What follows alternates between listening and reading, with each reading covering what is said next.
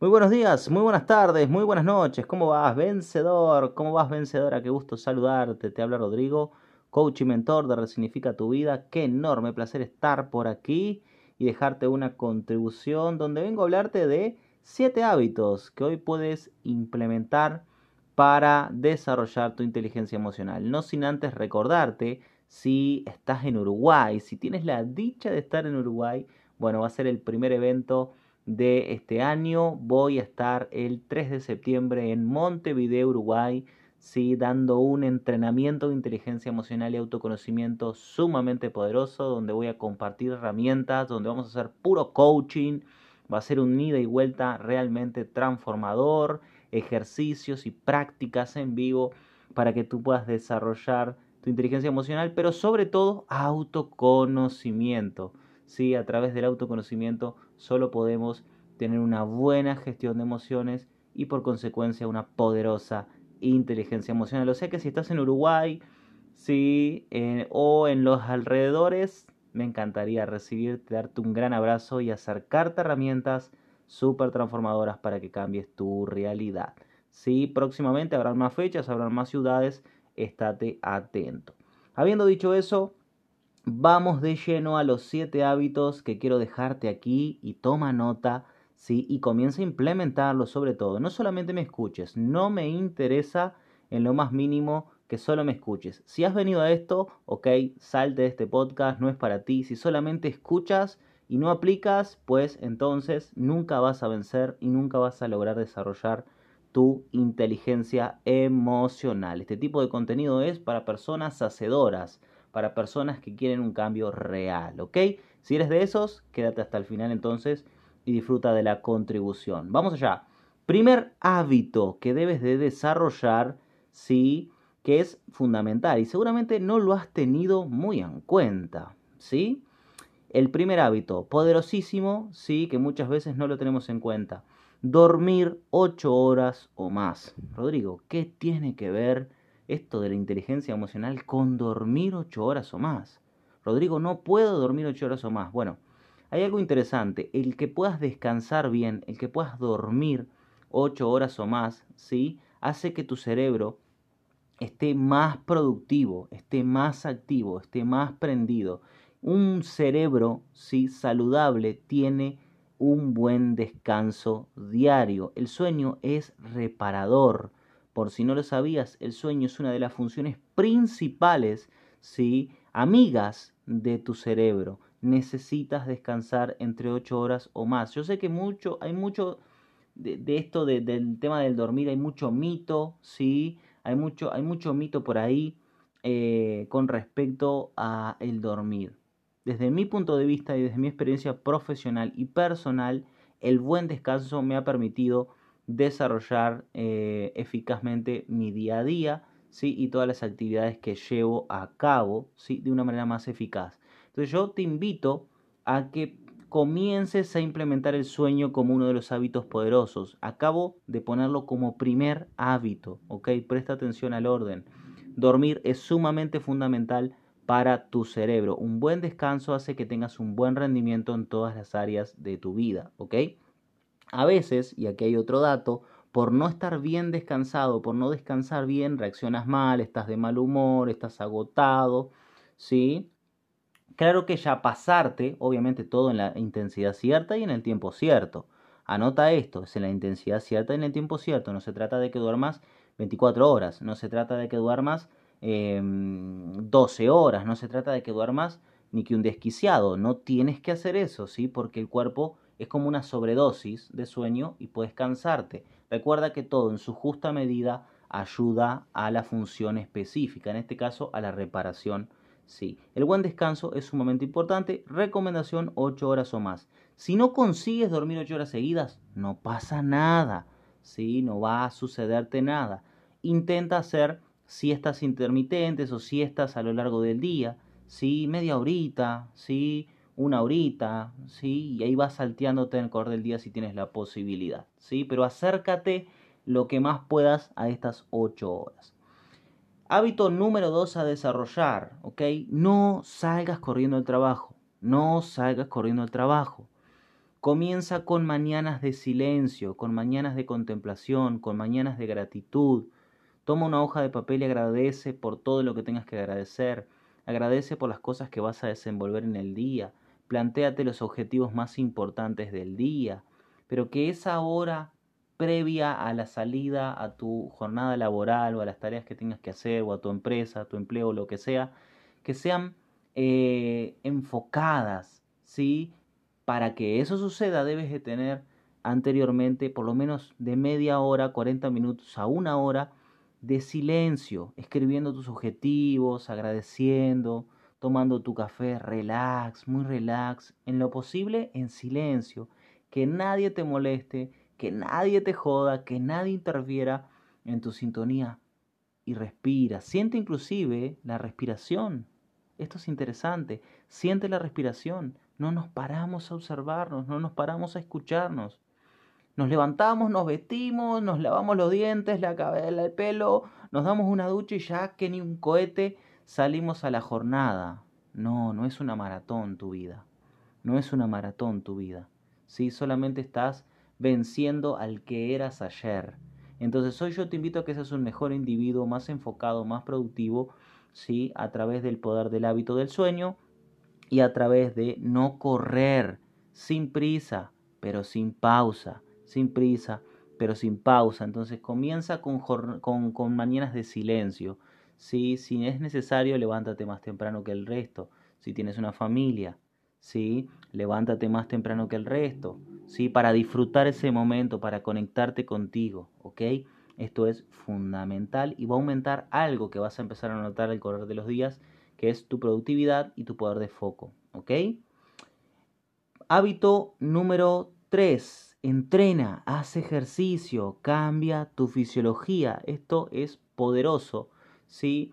A nivel de salud, a nivel del cerebro, a nivel de eh, tu concentración con tu propia vida, con tu propia experiencia de vida para lograr objetivos.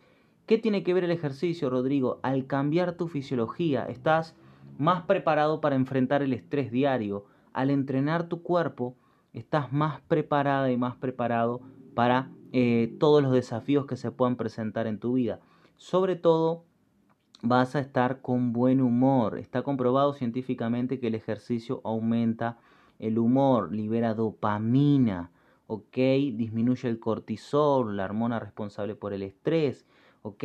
Y esto te ayuda a que puedas tener una mejor performance a lo largo de tu día y a lo largo de tu vida, ¿ok? Entrena. Ah, Rodrigo, pero no puedo. Sal a caminar, apróntate una botellita de agua, sí, o si eres uruguayo, argentino, apróntate el famoso mate, sí, y date una vueltita, una caminata, sí, em, un poquito más intensa de lo habitual, un poquito más rapidita de lo habitual, sí, eh, implementa la bicicleta, ¿sí? si tienes la posibilidad de tener los aparatos en casa o cosas de ejercicio en casa, entrena tu, tu, tu 20 minutos, tu media hora, si no puedes 20, que sean 10, ¿sí? intensos, intensos, entrena con tu cuerpo, ¿sí? busca la forma de mover tu cuerpo, busca la forma de hacer lo que es requerido para fortalecer tu mente, para fortalecer tu cuerpo y para estar más propenso a manejar los líos de el día a día.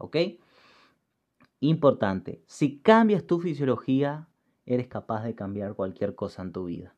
Yo no sé si te lo han dicho, pero si eres capaz de respetar tus propias decisiones físicas, tú cambias cualquier cosa. ¿A qué me refiero con respetar tus decisiones físicas? Es decirte a ti mismo, voy a entrenar y vas a entrenar. ¿sí? Te calzas los, los championes, los tenis o como se diga en tu país y sales a correr. Te comprometiste con ello y lo haces. Ah, pero Rodrigo no tengo voluntad. Pues lo haces, pues lo haces. Simplemente es ponerte los zapatos, los championes y salir. Punto, final. Sí, sin mimí, sin excusas, sin negociación. Jamás negocies con tu cerebro. Jamás negocies contigo mismo. Empieza a respetar tu propio compromiso y tu propia palabra, ¿ok? haz lo que es requerido. Paso número 4, lo recomiendo mucho, ¿sí? La ciencia también respalda esta actividad. Meditación, mi gente, la meditación. La meditación es fundamental. Y yo no quiero que te, que te imagines a un monje en la montaña, no quiero que te imagines un monje en el Tíbet, no quiero, no, no quiero que te transformes en esa persona, no se trata del silencio absoluto. Eh, porque muchas personas me dicen, ah, Rodrigo, pero yo no paro de pensar. Qué bueno que no pares de pensar, si no tendrías que estar muerto. Sí, genial. No tienes que parar de pensar, no necesitas una atención plena. Lo que necesitas es silenciar, bajar el volumen, escucharte. Yo muchas veces también soy una persona muy activa, siempre estoy en movimiento, inclusive estoy sentado y estoy en movimiento, soy una persona muy activa, ¿sí? Y una de las cosas que yo hago es, yo no tengo una concentración plena cada vez que medito. Y eso que aquí me acompaña la naturaleza, para los que no saben, o tal vez hoy me escuchas por primera vez, yo vivo en Florianópolis, en Brasil, y aquí tengo la playa, tengo el mar, de alguna forma estoy más propenso a, desarrollar la actividad fácilmente. Es solamente bajar y estar aquí cerquita del mar. Tú quizás no tienes eso, no importa. Conéctate con la naturaleza, hazlo en tu habitación, en un lugar tranquilo. Intenta, eh, olvídate que tienes que meditar, simplemente date el regalo de sentarte relajado, aflojar tu cuerpo y yo, por ejemplo, me pongo a veces a observar mis propios pensamientos me quedo en silencio y simplemente cierro los ojos y, miro, miro lo que va pasando, miro, seguramente te van a venir imágenes a tu mente, observo esos pensamientos, me transformo en un observador de mí mismo. Y eso es sumamente fantástico, ¿sí? Porque si haces eso, vas a comenzar a conocerte, vas a empezar a pillarte los pensamientos más predominantes. Y esto es una actividad súper interesante de autoconocimiento. No necesariamente tienes que estar diciendo mantras o om, om, como un loco. No, no necesariamente tienes que hacer eso, eso es un mito. Lo que tienes que hacer es simplemente conectarte contigo, ¿ok? Si lo quieres, si crees en Dios, conectarte con Dios. Si muchos dicen, ¿no? La meditación es eh, el escuchar a Dios, ¿no? El escuchar a, ese ser divino, ¿no? Muchos dicen eso, ok, si esa es tu creencia, pues, ¿por qué no? ¿Sí? O a quien quieras, al universo, no sé, quiero, no, no quiero discriminar aquí a nadie, quiero que lo que sea tu creencia, ok, la meditación, ok, la meditación puede eh, eh, encontrarte en ese camino con, con, ese ser divino en el que tú crees, ¿sí? O, como yo muchas veces los digo, es conectarte contigo mismo, con tu propio ser. ¿sí? Medita, medita. La meditación es fundamental para desarrollar tu inteligencia emocional y el profundo autoconocimiento de ti. Escuchar tus pensamientos es brillante actividad, ¿ok? Continuamos. 5, ¿ok? Controla tu humor, cuida tu humor, ¿sí? Cuida tu humor. Contrólalo, observa. Cada vez que te pilles triste, cada vez que te pilles con rabia, con enojo, hazte la siguiente pregunta. ¿Por qué me siento triste? ¿Cuál es la causa de esta tristeza? Y si no entiendes por qué te vino esa tristeza, hazte la pregunta más de tres o cuatro veces, ¿sí? Porque tú mismo tienes la respuesta. ¿Qué causó este estrés? ¿Qué causó esta tristeza? ¿Qué, sí, ¿Por qué siento esta rabia? ¿Qué pasó que me hace sentir así? Checa tus emociones, hazte autopreguntas, ¿sí? Y esto puede darte la información que necesitas. Y una vez entiendas qué te está pasando, o sea, me doy cuenta que esta tristeza vino porque a fulano le pasó tal cosa o fulano me dijo tal cosa y me dio tristeza. Bien, la pregunta siguiente que tienes que hacer es, ¿por qué yo me siento así? ¿Por qué me impactó? ¿O por qué dejo que me impacte? ¿Puedo hacer algo para cambiar este estado de humor? Y ahí está la buena noticia para ti. Siempre puedes elegir cómo sentirte. Siempre puedes elegir. En el minuto que te sentiste mal, en el minuto puedes sentirte bien. ¿Sí? Y ahí esto me lleva al paso número, al hábito número 6. ¿sí? Escribe. Si te sientes mal por, mal por algo, toma nota. Ten tu diario de notas, ¿sí? Donde documentas tus emociones, ¿sí? Hoy, por ejemplo, en el día de hoy me sentí afectado porque fulanito me dijo tal cosa. ¿Por qué me siento así? ¿Será que lo estoy haciendo a la persona muy importante? ¿Será que es importante y no esperaba lo que me dijo? ¿Qué puedo hacer para cambiarlo? Toma nota. Escribe en tu diario personal de inteligencia emocional. Ponle este nombre, Diario Personal de Inteligencia Emocional. Y ahí comienzas a entenderte y autoconocerte. La escritura ayuda a que puedas desenvolver tu inteligencia emocional y que puedas tener una buena gestión de tus emociones porque comienzas a autoconocerte, ¿ok? Fundamental la escritura. Y después el 7, que es algo que es súper interesante, que tiene un poco que ver con la conexión social, ¿sí? Deja de ser muy tú. Deja de ser muy tú, muy solo, muy, muy solitaria, muy solitario. Yo sé que eso es positivo, a mí me encanta, ¿sí? Ese, ese, ese espacio de estar conmigo, pero también lo siento esencial el conectarme con otros seres humanos, con otras personas, ya sea online, ya sea presencial, de la forma que sea, siempre tengo que estar en interacción, siempre tengo que estar en el aporte, en el lleva y trae de aporte diario. Quizá tal vez a ti eh, puede, puede em, servirte el conectar con personas. Ah, Rodrigo, pero soy muy tímida, soy muy tímido, pero eres un humano, conecta. Si ve a sitios de tu agrado, si conéctate con gente que escucha tu misma música, con gente que, que, que tiene tus mismos valores, ¿sí? Para eso existen los grupos, los lugares, los diferentes espacios, ¿sí? Donde están tus iguales, gente que le tienen los mismos hábitos, ¿sí? Un, lugar típico para conocer, eh, por lo menos a mí me ha pasado, conocer gente de negocios, futuros amigos o conocidos o, crear posibilidades son un gimnasio. Yo he conocido un montón de gente en el gimnasio, por ejemplo. ¿sí? Gente con la que puedes compartir algo, un momento lindo, gente con la que puedes hacer un negocio, tal vez tener una, amistad o lo que se parece a una amistad. Estos vínculos crean muchísimas cosas importantes, sí, eh, a nivel de tus emociones. Necesitamos como seres humanos vincularnos con otros todo el tiempo, ¿sí? No escapes de esto, no escapes de esto, ¿sí? Mm, inclusive te recomiendo que te juntes en esos llamados grupos de reflexión, llamados grupos donde, donde, qué sé yo, unos se consultan a los otros, se ayudan a los otros, se aportan a los otros, sí, es, esos que están en tu misma energía, ¿no? Para intercambiar opiniones sobre un tema de, de, de tu interés.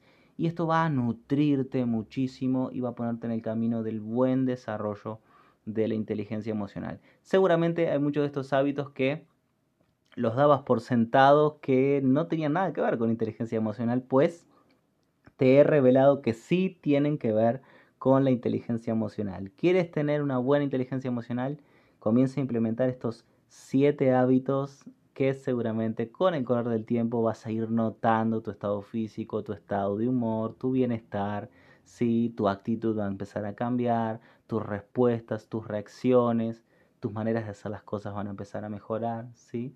Si estabas esperando la fórmula mágica, mi amigo, mi amiga, es mucho más fácil de lo que crees. Lo cual no quita que no tengas que estudiar sobre inteligencia emocional, capacitarte en inteligencia emocional y tener herramientas, ¿sí? sobre todo si estás pasando por una situación difícil, tener método para salir de allí. Por cierto, repito, 3 de septiembre, Montevideo, para todos aquellos que tal vez estén en la zona o conozcan a algún amigo en Uruguay o quieran formar parte de esta experiencia, tal vez que hacer un viaje soñado a este evento, bueno, te invito 3 de septiembre voy a estar en Uruguay facilitando en Montevideo una clase poderosa de inteligencia emocional. De hecho, se llama El poder de la inteligencia emocional y el autoconocimiento. Tal vez nos acompañes, será un gusto recibirte si no compartí este podcast con alguien que lo esté necesitando para que pueda desarrollar esa persona también su autoconocimiento y su inteligencia emocional.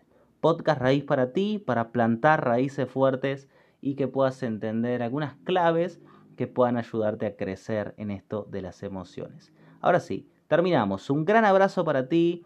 Feliz jornada. Sí, espero que tu vida sea realmente brillante y que estas contribuciones estén ayudándote a la mejora continua, ¿ok? Y a la buena gestión de tus emociones. Un abrazo grande y será hasta la próxima contribución. Chau, chau.